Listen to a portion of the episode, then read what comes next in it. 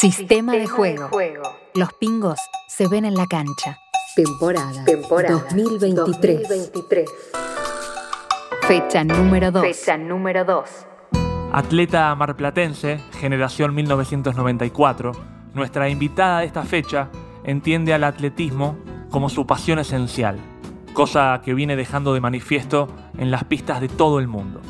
Especialista en la prueba de los 3.000 metros con obstáculos, es vigente récord nacional en dicha disciplina, habiéndolo sido también a nivel sudamericano, tras alcanzar una marca de 9 minutos, 25 segundos y 99 milésimas en el Mundial de Londres en 2017. También olímpica en dos oportunidades, por sus participaciones en Río 2016 y Tokio 2020, aspira a competir en París 2024, con el objetivo de alcanzar allí su mejor performance en Juegos Olímpicos. Su última competencia a la fecha de la presente charla fue en los Juegos Odesur 2022, disputados en octubre de dicho año, en Paraguay, donde se alzó, como tantas otras veces, con la medalla de oro. En aquella carrera tuvo ventaja. No corrió sola. Lo hizo estando embarazada de Lina, a quien espera para mediados de mayo de 2023. Sistema de juego. Fecha número 2. Fecha número 2. Hoy nos abrimos camino junto a Belén Caseta. Belén Caseta. Hola Belén, ¿cómo estás? Hola, ¿cómo estás? Muy bien, por acá. Qué bueno, una alegría escucharte, una alegría verte eh, y gracias de verdad por tu tiempo y por sumarte a Sistema de Juego. Eh, sabes que yo siempre para arrancar con cada charla me tomo unos instantes eh, para contarle a cada invitado o invitada cuál es el sistema de, juego de este podcast, eh, que se basa en dos pilares fundamentales. El primero siempre el invitado o la invitada, en este caso vos, Belén Caseta, y el otro es el tema que elegimos como eje central de cada charla y que en esta oportunidad será la gestación. Eh, estando embarazada de 36 semanas ya completas, te podrás imaginar fácil por qué elegimos ese tema para charlar con vos. Sin embargo, nuestra idea no es solamente hablar de la gestación eh, de Lina, tu futura hija con Flavio, y de todo el proceso que las trajo hasta acá, sino también de eh, tu gestación como deportista, todo ese proceso que va desde la concepción al parto, al nacimiento y a la vida posterior. Eh, y esa es un poco la idea. Ahora, antes de arrancar oficialmente, hay algo que quiero contarte. esta charla para mí, si bien todas lo son, va a ser un poco más especial que otras, eh, y incluso un poco difícil porque muchas veces a los eh, entrevistadores nos cuestionan con razón caer en la autorreferencia. Y me va a ser difícil no caer en la autorreferencia porque vos estás transitando la semana 37 y mi compañera de vida Ingrid también. Eh, te llevamos creo que un par de días. Tal vez como vos tenés más experiencia en carreras, llegues antes, pero tenemos fechas probables de parto muy parecidas y me va a ser difícil no caer en la autorreferencia. Voy a tratar de evitar no hacerlo porque vos sos la protagonista, pero sí puedo decirte que me emociona tener esta charla y celebro que podamos tener este testimonio conjunto para que quede grabado para Lina, para Chloe y para quien pueda escuchar. Así que gracias por este tiempo y por este momento. No, muchísimas gracias a vos por dejarme participar. Eh, y bueno, vamos a contar esta experiencia del embarazo y del entrenamiento es la idea, a ver cómo, cómo lo conectamos, porque yo me imagino que con casi 37 semanas de embarazo, la ansiedad debe ser como un tema prioritario en tu vida, todos los caminos conducen a Lina. Te quiero sacar un rato de ahí, para distraerte un poco de eso que está tan presente. Y quiero que pensemos en tu gestación como deportista. Eh, ¿Cuál crees que fue la semilla que te convirtió en la deportista de elite que sos? Eh, lo que me convirtió como atleta de elite fue un cambio que he tenido yo en la cabeza de, entrenarme de otra forma, de enfocarme a las competencias de, distinto. Eh, tuve un cambio en la cabeza, es algo psicológico que tenemos los atletas que a veces estamos en un bache y no avanzamos y y cuando logramos salir nos damos cuenta cuál fue el error que habíamos cometido y qué era lo que teníamos que hacer para decir, bueno, eh, quiero, quiero lograr esto y me lo impongo y quiero cumplirlo. Y quiero llegar ahí y competir y estar con las mejores. Eh, dejé de tener miedo, dejé de, dejé de muchas cosas que capaz que no le prestaba atención y que pensaba que solamente era entrenar y ya está. Y realmente son muchas cosas. Tenés que descansar, eh, tenés que darle prioridad al cuerpo, en masajes, en recuperación, en kinesiología, en nutrición. Es escuchar al cuerpo y a ver, decir, bueno, ¿cómo podemos lograr para llegar a esto? Es cambiar la mentalidad. Claro, y yo pensaba, porque claro, cuando nace esa deportista de élite que sos, es porque ya hay un proceso antes. Ahora, yendo incluso más atrás, tu vínculo con el deporte, tu enamoramiento por el deporte, esa semilla que te hizo conectar con lo que sos hoy, más allá de que después lo hiciste ya a nivel profesional. ¿Quién la plantó? ¿O eso viene con uno, adentro de uno? Eh, de chica siempre fui de hacer deporte. Eh, es más, mi, propia familia es la que me hacía hacer actividad. Eh, siempre jugué afuera con mis hermanos, en el patio. estábamos, que nos subíamos los árboles, que jugábamos en el parque. y además que tanto mis padres me han mandado a hacer actividad desde el vamos. desde, que somos, desde que somos chicos, tanto yo como mis hermanos. Eh, pero el que me, metió en el atletismo realmente fue mi papá que un día me propuso hacer una carrera, 1200 metros ahí en Mar del Plata y, me dijo, vamos a entrenar para esta carrera y fuimos a una placita, entrenamos y luego competimos y me encantó. Y mi papá también se puso en contacto con los entrenadores y desde ese día no dejé de entrenar. ¿Y cómo, cómo hace o cómo notaste vos que hace un padre o una madre para identificar la diferencia entre alguien que como yo gusta del deporte, la actividad física también, y de alguien que como vos está para ligas mayores? Porque en definitiva hay que ver cómo encauzar eso. Me imagino que muchos chicos tienen ganas de jugar en Boca, jugar en River, correr maratones. ¿Cómo hace un padre para encauzar eso y darle sentido real a lo que a lo que el hijo siente? El tema es que ya mis papás ya les venían insistiendo los profesores de educación física, tanto en el jardín como en la escuela, eh, le decían que yo tenía que correr, que tenía que hacer esa actividad. Eh, me iba muy bien, incluso le ganaba a los varones corriendo desde el jardín. Imagínate que le decían. Eh, y bueno, y ahí mis papás me fueron metiendo en otros deportes y después cuando se vio la oportunidad, que la tenían a la vista, que sabían el lugar, el horario y todo, aprovecharon ese momento que tenía 12 años y fui directo. Pero todos los profes de educación física le, insistían en que yo me tenía que dedicar a correr, ni siquiera a natación o jugar al tenis o lo que fuera, sino que tenía que correr. Y no quiero que revisemos toda tu vida y toda tu infancia, pero pienso, ¿alguna vez tuviste tiempo de replanteártelo? Digo, tenías profesores que te impulsaban a eso, padres que también. Y está claro que vos lo disfrutás un montón. Yo te escucho muchas veces decir, esto es lo que amo, esta es mi pasión esencial.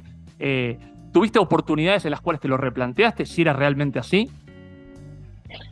Eh, me encantó desde el vamos. Mm. O sea, cuando ingresé a entrenar en la escuelita de Malgor, eh, me hice el grupo de amigas, empezamos a viajar a nivel nacional que nunca había viajado por mi cuenta y capaz tenía 13, 14 años y ya estaba viajando por toda la Argentina y a los 15 es que tengo mi primer viaje al extranjero.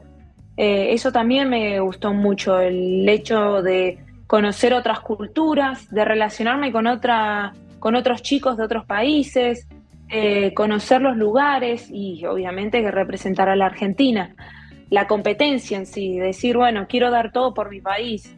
Eh, más que nada viene por eso, no solamente decir, bueno, voy a entrenar y entro en calor, hago las series y ya está, sino que es el tener un objetivo. Había algo más atrás, claro. Me acuerdo de la experiencia, algo que leí que contabas de, tu de tus viajes a Kenia, en realidad. Me parecía interesante esa experiencia de cómo acá, mientras hay un montón de autos colapsando la ruta, allá hay un montón de gente corriendo. ¿Cómo fue esa experiencia en Kenia? Otro mundo. Acá vos, ves que en Panamericana, en el centro de Buenos Aires, está repleta de autos, embotellamiento, y allá ves que, que gente, está, está todo el mundo corriendo y va al trabajo caminando kilómetros o corriendo kilómetros, incluso los nenes van a la escuela capaz que le quedan a 10 kilómetros primer grado y van corriendo hasta allá, le dan el desayuno, el almuerzo y después se vienen corriendo 10 kilómetros. O sea, desde que son chicos están haciendo una suma de kilómetros que a la larga te sacan maratonistas, corredores de media de 10 kilómetros y hoy en día que ya se están, se están, eh, están apareciendo hasta en ciclismo, porque en Kenia también cuando fui yo eh, llegué a ver atletas keniatas metiéndose en el ciclismo, entrenando con bici de ruta, así que en cualquier momento se ven en competencia a full. Y se ven los resultados, claramente. Ahora pienso, vos dijiste es otro mundo. ¿Hay algo de ese mundo que pudiste traer para acá o es inaplicable en el mundo en el que nos movemos nosotros, por lo menos? Y lo que tienen ellos es que genéticamente ya su cultura es así, de entrenar tres turnos, de, dedicarse a, correr o de vivir de las maratones de los managers, porque es la única salida también económica que ellos tienen. Claro. Eh, vos imaginate, son un montón, no todos te van a, van a recibir una beca de su país.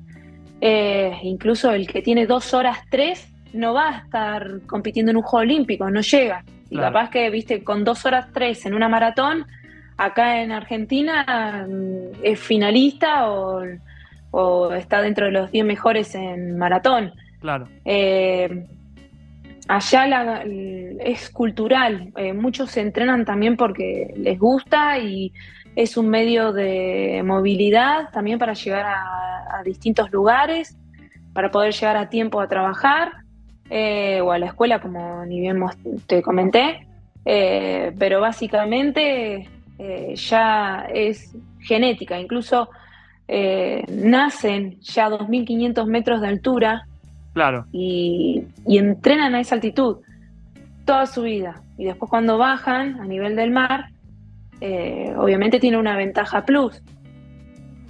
Y físicamente ya uno lo ve que es totalmente diferente. Yo por más que quiera adelgazar, no voy a lograr el físico de una queñata.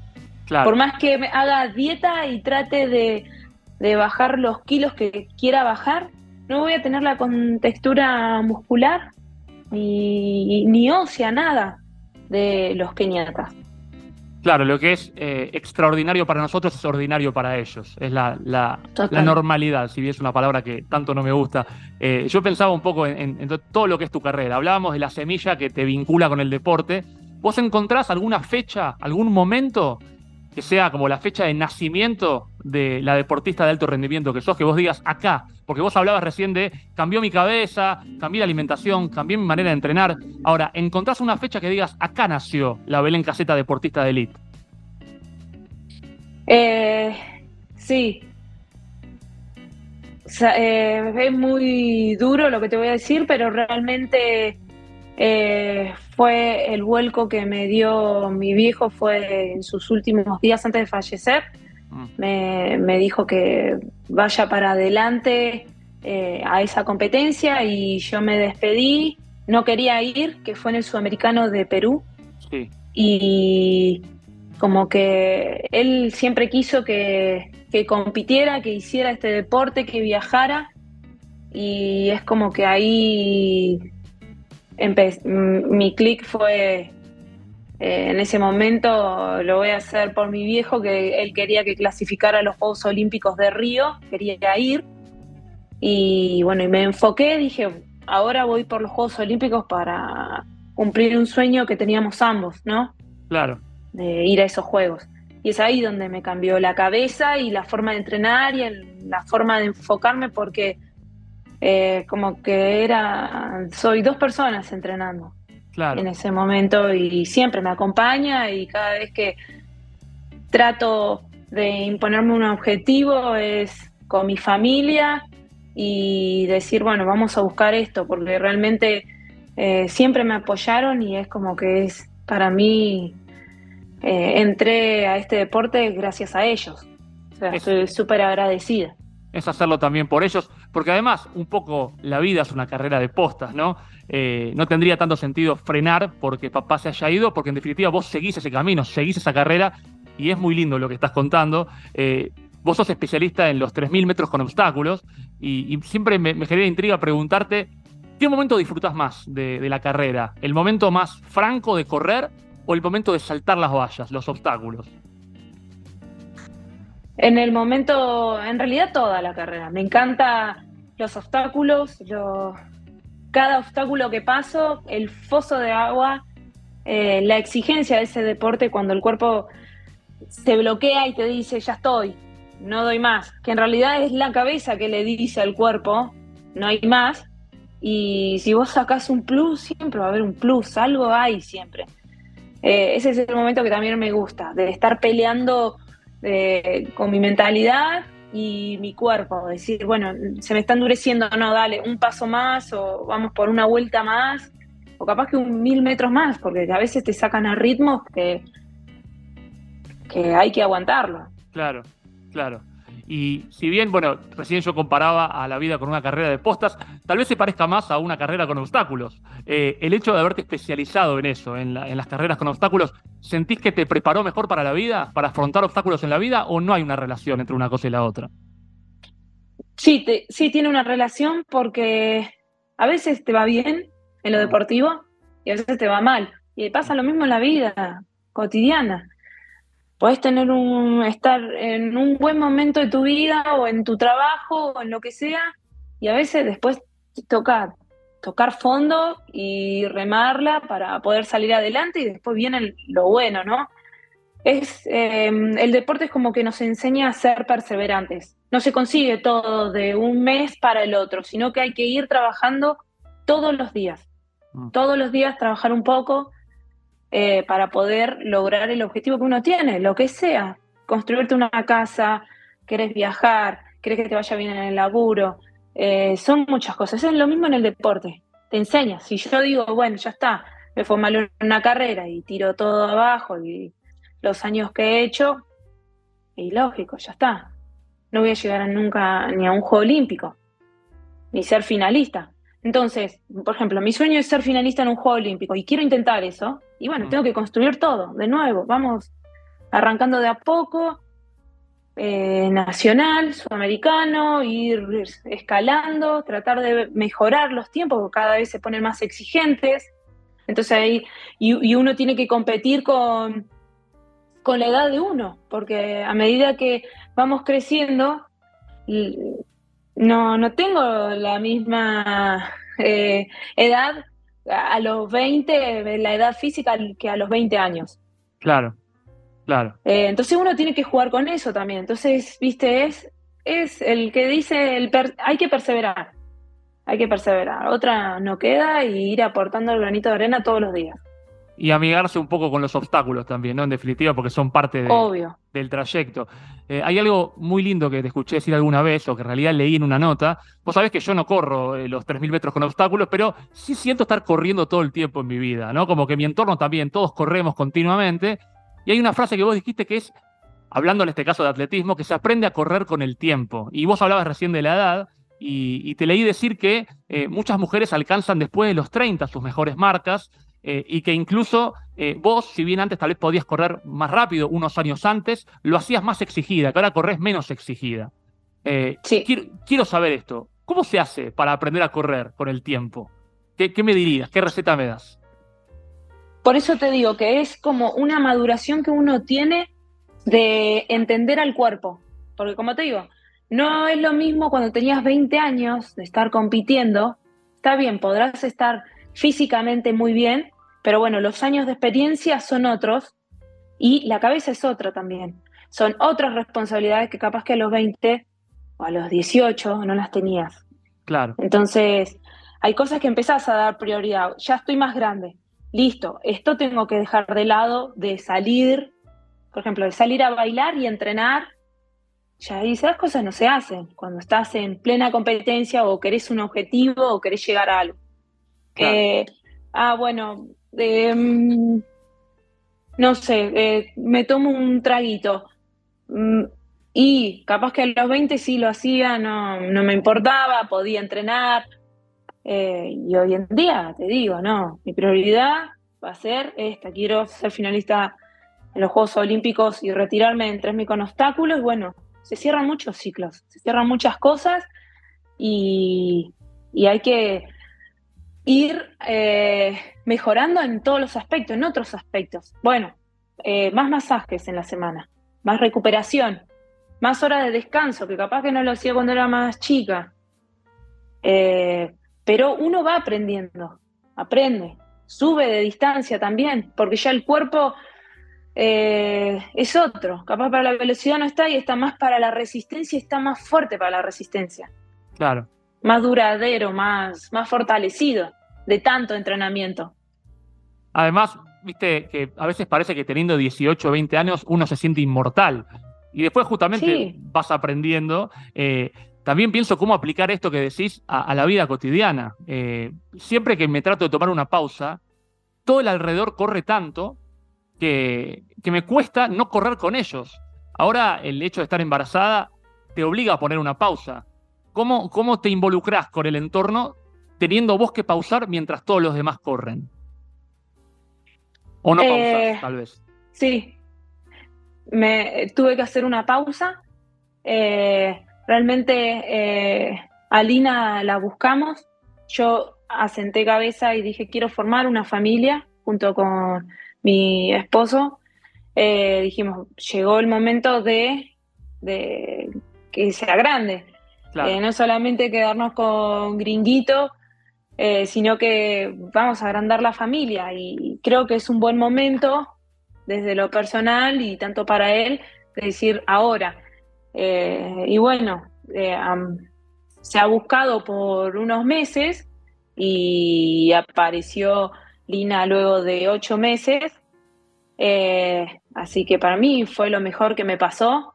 estoy re contenta y sí, me he tomado realmente una pausa de la competencia y realmente la competencia, no te voy a mentir, está en mi esencia de competir, de querer, de querer volver y no he estado nunca tanto tiempo eh, fuera de la competencia o fuera del entrenamiento, que incluso con lesiones siempre he vuelto a los dos o mes y medio tres meses como mucho a entrenar de nuevo. Y igualmente es como que eh, mi foco como ahora es el tema del embarazo, eh, esperar a Lina y después la parte deportiva se verá, porque esto sí lo decía tanto, quería, la quiero tener, como te digo, eh, así que es como que mi prioridad es ella en este momento. Y si me preguntas si sigo entrenando, sí, necesito entrenar, pero es por una cuestión de que entreno hace tanto tiempo, hace tantos años, que es como que necesito canalizar esa energía. Pero lo hago por una cuestión más de, salud, ¿no? Eh, no retengo líquidos, no se me hinchan las piernas, descanso bien a la noche, eh, me siento bien, me cae muy bien la comida, que si no estuviese entrenando, que ya lo he hecho, que es más, mi plan era busco a Lina, eh, quedo embarazada, que después dije de los Juegos o de Sur, dije, voy a descansar lo que me queda del embarazo. O sea, iba a descansar seis meses. Eh, dije, nada de deporte, me voy a relajar, voy a mirar la tele, todo, tres días, y me sentía mal. Empecé a, a mover de nuevo y me sentía bien. Y digo, no, no voy a poder parar porque esto me hace sentir bien. Y, y es hasta el día de hoy que te digo en serio, sigo entrenando. Hoy a la mañana me hice 40 kilómetros de bici y ya está. Y a la tarde descanso, no hago nada, pero es como que estoy, lo arranco diferente al día. Estoy muy tranquila, disfruto, me siento muy bien. Puedo comer bien, porque incluso a veces lo que me pasa es que si no activo el metabolismo me queda la comida con el tema del embarazo, como ella me aprieta justo la zona del, del estómago, sí. no me deja, viste, eh, digerir la comida. Así que con un poco de actividad me incentiva a eh, comer un poquito más. Claro, sos casi una keniata, te digo, ¿eh? porque se ve como que en vos está esa necesidad de correr, de moverte, y está espectacular porque seguro que cuanto vos estés mejor, mejor va a estar ella. Eh, hay algo que escucho mucho cuando te escucho y cuando te he leído y escuchado en otras notas, que es algo muy lindo, que tiene que ver con que vos eh, casi todo lo que haces o los caminos que elegiste en tu vida fueron elecciones tuyas. Tanto lo que tiene que ver con el deporte como lo que tiene que ver con la maternidad. Eh, y me gustó una frase que dijiste alguna vez, que es esto de yo me impongo los objetivos, a mí no me los imponen. ¿Esto siempre fue así o cambió a partir de algún momento? Eh, obviamente que cambió los objetivos. Eh, antes, cuando era chica, eran también objetivos de mi entrenador, de que él me planteaba el objetivo y yo iba atrás y entrenaba. Eh, pero el cambio en sí, dije, yo quiero lograr esto y voy por eso. O sea, pero yo me lo planteo. Me planteo una marca, me planteo la posición que quiero, llegar o clasificar. Eh, son cosas que me las planteo yo y me quedan a mí guardadas y voy visualizándolas o viste planteándomelas todos los días, que capaz que no lo tengo con el entrenador, que el entrenador me dice, vamos al sudamericano y queda el sudamericano, pero yo voy por los objetivos, por otros objetivos, por tal marca, quiero hacer este tiempo, quiero llegar a esto, para poder clasificar a eso. O sea, yo me construyo otros objetivos de uno general, que eso es lo que me va encaminando y viendo, bueno, hoy quiero entrenar de una forma, entreno de esa forma, de la que quiero. Claro, como subobjetivos dentro del objetivo. Eh, ahora, también cuando te escucho hablar de la maternidad, planteas esto, que es yo quería esto en este momento y lo buscamos a conciencia. Eh, como integrante de la sociedad, del mundo, del universo, te pregunto como mujer, si alguna vez sentiste alguna presión del sistema este que nos gobierna a todos y a todas, de tener que ser madre en determinado momento por una cuestión de cumplir un mandato, o siempre pudiste manejarte, manejarte eh, corrida de eso. No, eh, realmente me nació, me nació a mí, me nació, le nació a mi esposo, decir, bueno, sentamos y dijimos, este es el tiempo, porque si uno se plantea, yo ahora estaría en mi mejor momento corriendo, que lo he tenido el año pasado, que empecé a mejorar y a volver a correr en mis marcas y podría haber dicho un año más, dos años más, el mundial de este año. Sí. Me podría haber enfocado en eso, pero realmente dije, es ahora, es ahora que, estoy bien, que estamos, eh, estamos bien los dos. Eh, era ahora, no, acá y pateándola un año más, otro año más, tres.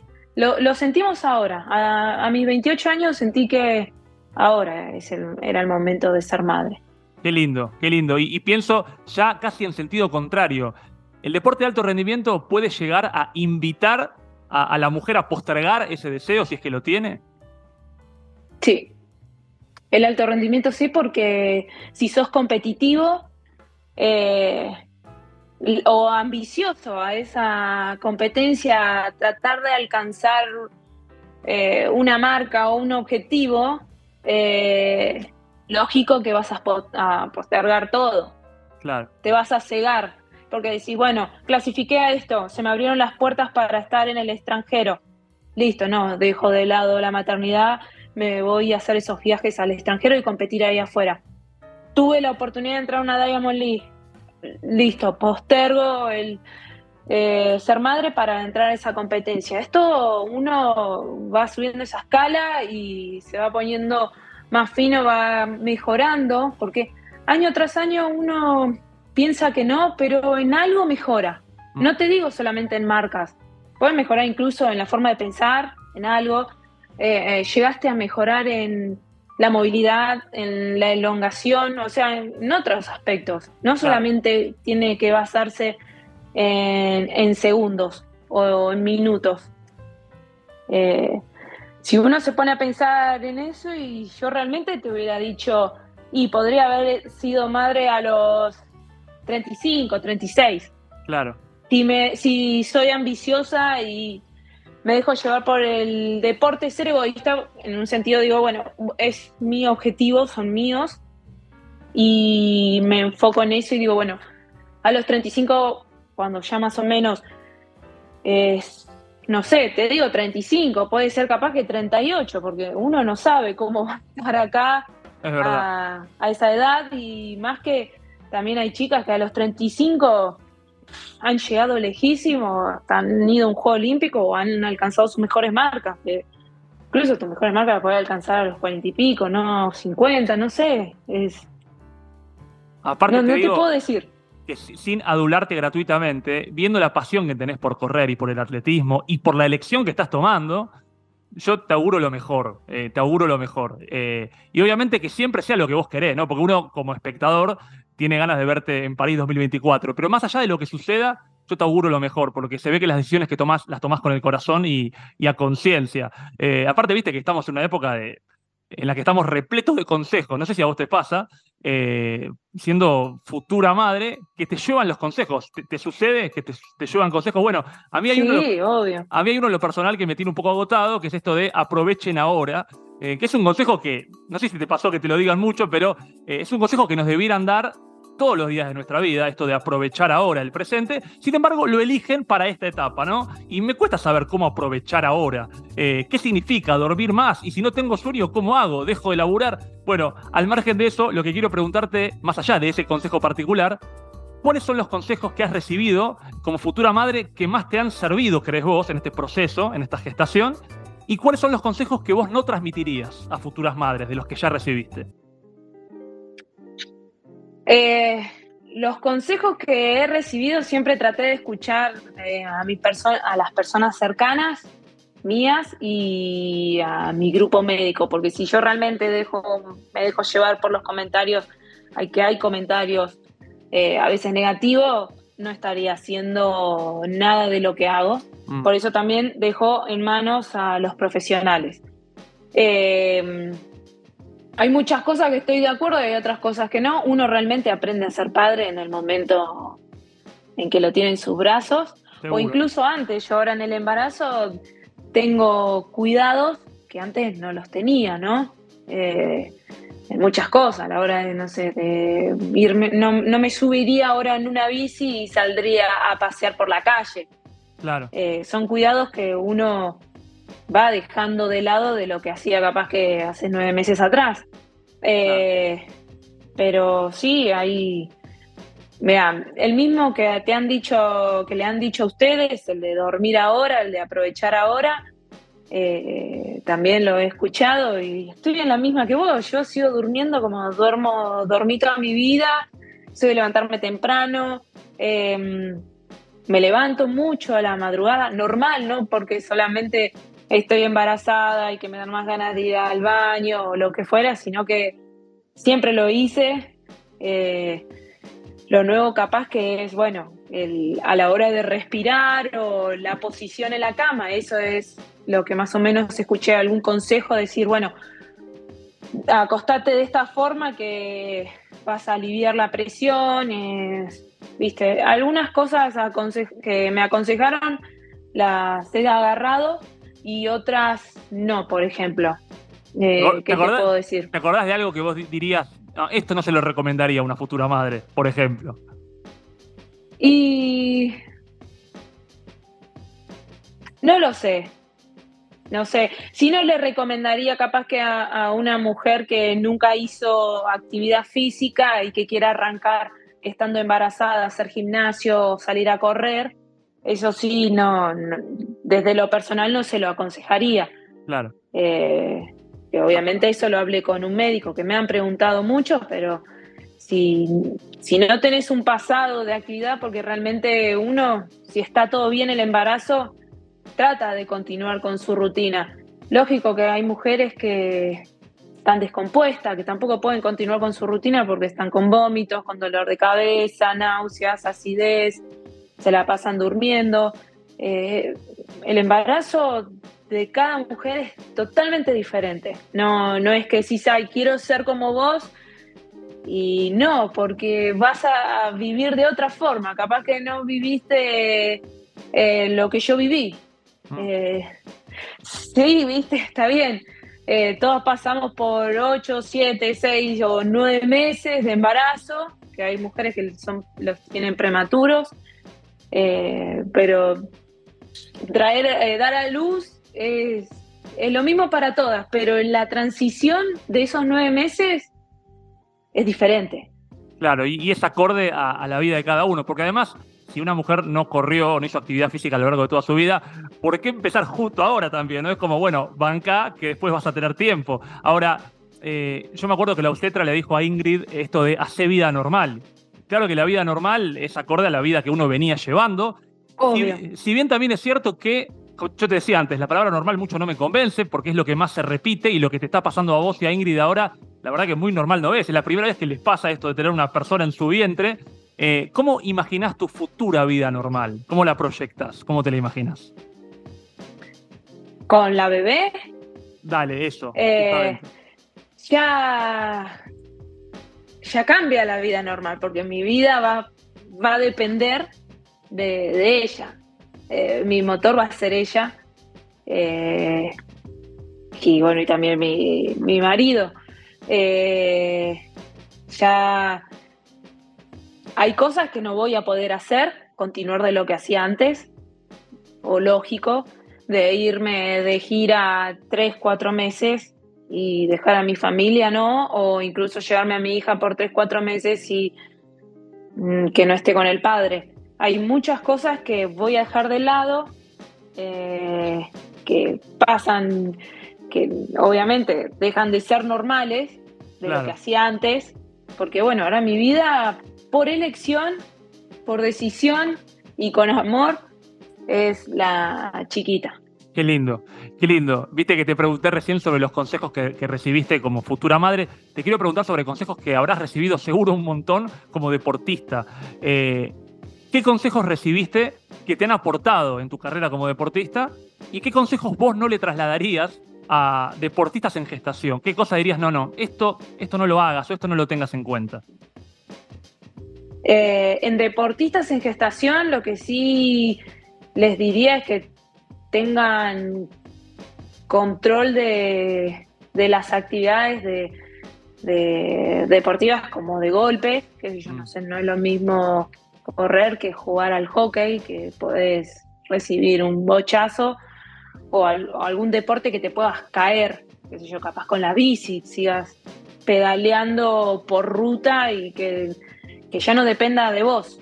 Claro. Eh, también otra cosa es que es muy importante el tema de, las lesiones estando embarazada, de controlarlas, porque hay a veces está, uno está más sensible, eh, el cuerpo va cambiando, es otro peso que, no está acostumbrado a, tener, tanto en las rodillas como en la cintura, los ligamentos, cuando ya el cuerpo se prepara para el parto, hay ejercicio que no puedes hacer.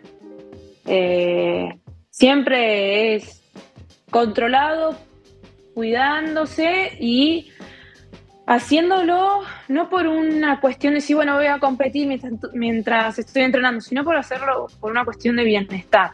Claro, claro. Para decir, lo hago por algo, por bienestar.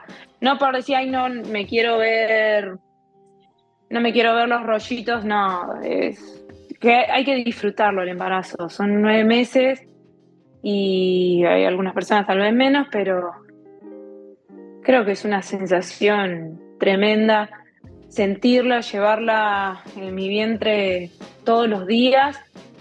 Eh, y no, no por eso voy a estar compitiendo o viendo, decir, ay, quiero eh, mejorar esta marca en la bicicleta fija, no, sino que lo hago más que nada por una cuestión de, de, bienestar mío.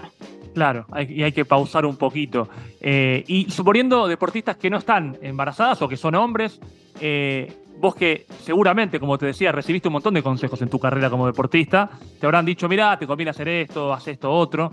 Eh, ¿Cuál de los consejos que te han dado como deportista en general, más allá del embarazo, fuera del embarazo, sentís que te han aportado mucho en tu carrera? ¿Y cuáles son consejos de los cuales vos prescindirías? Consejos que no les darías a otro deportista. Eh,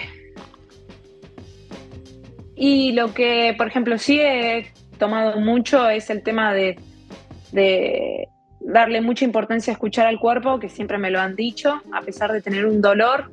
Eh, yo soy media reacia, tengo el umbral alto del dolor y puedo continuar entrenando y capaz que estoy haciendo una tendinitis o tengo una fractura por estrés y sigo entrenando y, y siempre me han dado consejos de decir, ante cualquier dolor mínimo, frenar. Y me cuesta a mí frenar de algún dolor. Soy de, viste, vamos para adelante. Eh, eso siempre escucho esos consejos. Entonces sí aprendí que ante cualquier dolor, sea leve, ya, a darle importancia a hielo, masaje, kinesiología, me enchufo magneto, todo. Ya desde el, desde el vamos, no dejarlo pasar. Sí, que no sea grande. Eh, eso es fundamental. Claro. Sí. Y, lo, que no. y lo que no es en la gente que es negativa, que te dice no vas a llegar, no vas a poder, es muy difícil. No, no hay que escucharlas. Eh, si vos estás convencido que podés, realmente vas a poder. Entonces, que tenés que escucharte vos y motivarte vos, porque siempre vamos a tener alrededor gente que eh, te va a estar alentando a que vos no podés o que no, lo, no puedes alcanzar eso, no vas a clasificar o estás haciendo eh, eso mal. entonces, es como que hay uno es un deporte muy individual y te tenés que mantener en el entorno con las puertas bien cerradas y escuchándote a las personas que realmente te quieren. A esas son las personas que hay que escuchar y escucharle los consejos. Pero tener tu círculo, no dejarte llevar por, no, por aquel corredor de Australia me dijo que no iba a poder por el tiempo que tengo, no. No te conoce escuchar a tu cuerpo y escuchar al entorno más cercano. Eh, Totalmente. Sin dudas que va por ahí. Acercándome al, final de la charla, eh, pensaba en, tu disciplina en la que sos especialista, que son los 3.000 metros con obstáculos. Eh, si tu vida fuese esa carrera de 3.000 metros con obstáculos, ¿en qué momento del trayecto sentís estar?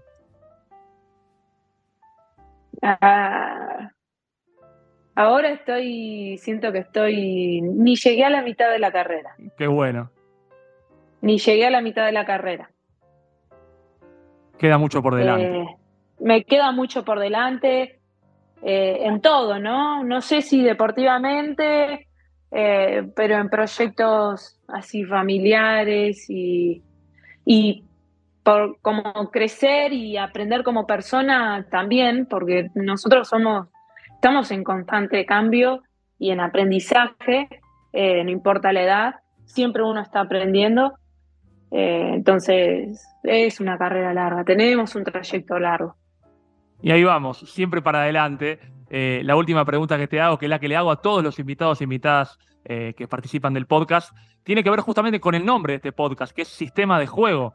Eh, viste que cada deporte suele tener sistemas distintos. Yo no conozco tanto de atletismo para saber qué sistemas existen en el atletismo o en las carreras, pero viste que en el fútbol está el 4-4-2, en el básquet está el 5-1, eh, o el 3-2, el 5-0, y el vóley y el tenis, y cada deporte tiene su sistema. Y lo que le pregunto a cada invitado, porque aquí han pasado invitados de todas las disciplinas, es cuál es su sistema de juego para vivir. ¿Cómo dirías que, te, que se para Belén Caseta ante la vida? ¿Cuál es tu forma de pararte ante la vida diariamente? Y de estar positiva, ah. de, estar positiva, que, que hoy es un día nuevo, nuevas oportunidades, otro disfrute. Eh, ese es el sistema de juego que tengo, de arrancar de cero todos los días. Y aprovechar ahora, ¿no? Justamente, pero cada día de la vida, cada día de la vida. Totalmente. Belén, gracias por tu tiempo, fue un placer charlar con vos y obviamente te deseo lo mejor, lo mejor de lo mejor para lo que viene. Muchísimas gracias y también les deseo todo lo mejor a ustedes, así que éxitos y a disfrutar también esta nueva etapa que, ya quedan días. Cualquier duda que tengas me escribís y lo mismo haré yo, te digo. Dale, ahí estaremos en contacto. Muchas gracias, que estés muy bien. No, gracias a vos. Hasta luego.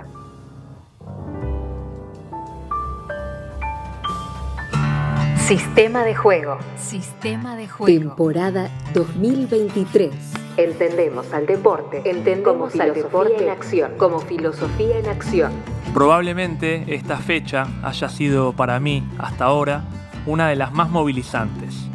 También antes de desarrollarse, e incluso ahora, mientras siento esta conclusión. Sucede que tanto nuestra invitada como mi compañera de vida transitan, al momento de producirse esta conversación, el tramo final de dos embarazos elegidos que las acercan a la llegada de sus primeras hijas, Lina y Chloe. Y el tema de charla, la gestación, claro está, no fue elegido azarosamente. Con la idea siempre de conectar vida con deporte, a Belén Caseta le propuse dialogar sobre cómo se gesta un deportista y cómo nace un atleta. La semilla de nuestra relación con el deporte. ¿Nace con nosotros o alguien la planta? En mi caso, me dijo la gran atleta marplatense, siempre fui de hacer deporte, pero el que me metió realmente en el atletismo fue mi papá. Por lo que me emocionó luego Belén al contarme que fue la partida de este, el momento que ella identifica como el nacimiento de la deportista de élite que hoy es.